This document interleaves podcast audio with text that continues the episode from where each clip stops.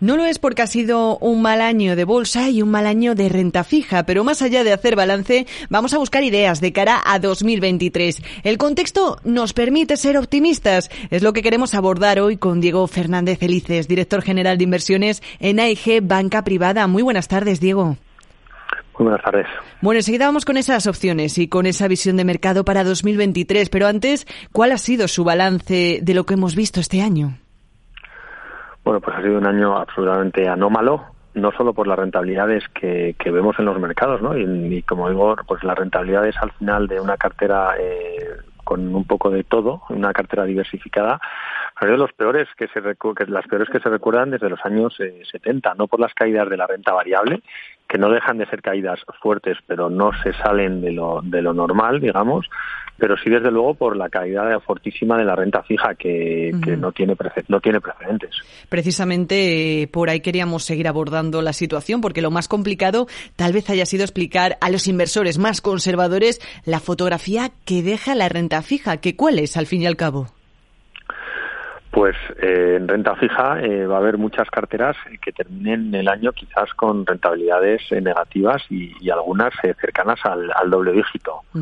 Eh, yo creo que estas son carteras que tenían eh, riesgo. Eh, gracias a Dios, en la mayoría de los casos no es nuestra nuestra situación, pero sin ninguna duda es el mayor reto al que nos encontramos, con el que nos encontramos hoy todos los que estamos en contacto con, clientes, es explicar que la renta fija también cae en, cae en precio y, y bueno es una situación anómala fruto de otra situación posiblemente más anómala que en la que llevamos inmersos más de 10 años, ¿no? Entonces, eh, yo dentro de, esta palabra anómala, ¿no? Lo que creo es que vamos a un mundo normal. Lo anormal es lo que hemos vivido los 10 años anteriores. Pero son explicaciones incómodas, difíciles de dar y en los que el reto que tenemos, y aquí pues nosotros que hacemos Banca tenemos la suerte que tenemos a tener clientes eh, algo sofisticados y con conocimientos financieros porque porque algunas personas resulta tremendamente difícil la explicación. Además, como si fuera prácticamente la cabecera repetida de los diarios eh, cada jornada. Y, bueno, es un hecho que repetimos eh, casi todos los días, pero es así. Ha sido el año de los bancos centrales y de la inflación. El estallido de la guerra ha hecho además eh, que la inflación, que ya estaba sentando sus bases, se nos haya ido completamente de las manos. ¿Ustedes confían en esa moderación de la que tanto se habla o hay que empezar a asumir cuanto antes los niveles ya bastante por encima de ese 2% de cara a varios años? Pues yo creo un poco mezcla de las dos y me explico, por no no, no, me, no me voy sin respuestas, sino todo ¿no? pero creo que eh, ni muchísimo menos vamos a seguir viendo los niveles de inflación que estamos que hemos visto los últimos meses. La inflación ya ha hecho pico y vamos a verla aterrizar en niveles todavía muy inferiores a los actuales. Lo que pasa es que los niveles actuales siguen siendo de cercanos al 8% en Europa y 7,1% en Estados Unidos lo cual dista muchísimo de ser normal, ¿no? Pero pensando esto, y pensamos además que hay algunos escenarios en los que la inflación puede caer más rápido de lo que muchos esperan hoy. Pero ni mucho menos pensemos, pensamos que vaya a aterrizar en los niveles del 2% objetivo de los bancos centrales. Y ahí, pues hoy, por decirlo políticamente correcto, estamos entre, entre dudar si va a pasar dentro de muchos años o si va a pasar alguna vez. También hemos visto bastante desacuerdo, ¿no? Por parte del concepto de recesión. Algunos expertos eh, comentaban, incluso banqueros centrales, que sí, que íbamos a afrontar una recesión. Otros que, que ni mucho menos, eh, que estaba esa posibilidad quedaba todavía bastante lejos. Y ahora parece ser que nos hemos quedado entre medias, ¿no? Con un acuerdo de que, bueno, pues finalmente parece ser que sí que puede haber recesión, pero que va a ser, va a ser, eh, pues vamos a decir, más manejable. ¿Ustedes piensan que va a ser precisamente eh, tan manejable como se dice? Nosotros sí pensamos que va a ser manejable, pero por supuesto pensamos que vamos a recesión. Un banquero central, eh, yo creo que es que posiblemente por el diseño de su puesto de trabajo, por, el, por, los incentivos que tiene y por, y por los objetivos que tiene, no puede decir que vamos a recesión abiertamente. Pero yo creo que hoy la pregunta posiblemente más que si vamos a recesión es si ahora mismo estamos en recesión. Pero y la parte eh, positiva de esto es que los ciclos siempre han existido, las recesiones existen, los mercados alcistas empiezan con las recesiones y no terminan con las recesiones, porque, porque cuando las recesiones empiezan normalmente esto ya está en precio. Pero por otro lado, y hablando positivamente del entorno macro, no hay nada que nos haga pensar que esta recesión que sí creemos que viene, vaya, vaya a ser una de gran depresión o vaya a parecerse en nada ni a la gran eh, ni a la crisis financiera del 2008 ni a la crisis energética de los años 70 ni nada de eso porque el punto de partida es un punto de partida muy positivo en el que eh, familias eh, compañías, sector inmobiliario y sector financiero no tienen desequilibrios que nos hagan pensar que podemos ir a una crisis grave. Y hablando de bancos centrales, a su juicio, ¿cómo están actuando en esta crisis? Bueno, pues eh, yo creo que han sido, han sido muy criticados, posiblemente en algunos casos eh, vayan algo por detrás de la curva, pero creo que están haciendo lo que deben hacer eh, en estos momentos.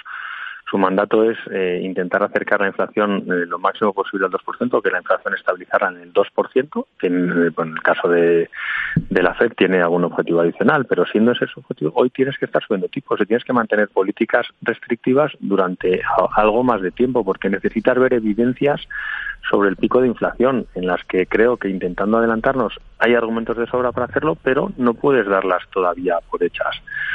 Por lo tanto, eh, esperamos eh, un poco lo que nos han anunciado esta vez. A veces el mercado y, los bancos centrales eh, tienen divergencia en, opiniones y a veces se cierran en un sentido y otras veces en el otro. Creo que esta vez va a ocurrir lo que dicen los bancos centrales, que es que efectivamente no vamos a llegar al máximo, al pico de tipos en este ciclo para empezar a bajarlos el mes siguiente, sino que se mantendrán arriba durante algunos meses antes de empezar a estimular la economía para salir de esa recesión que todos pensamos que terminará llegando. ¿Usted de qué postura es más? ¿De los que piensa que están levantando a lo mejor el pie del acelerador demasiado rápido o de los que le preocupa que se pasen de frenada?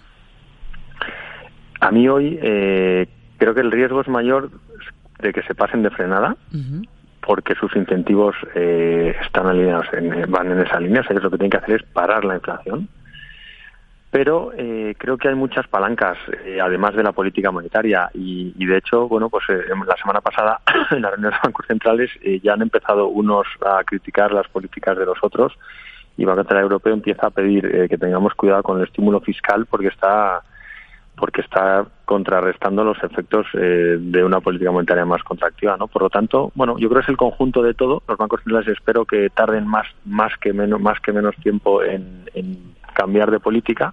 El pivote puede no estar tan cercano, pero hay otras palancas.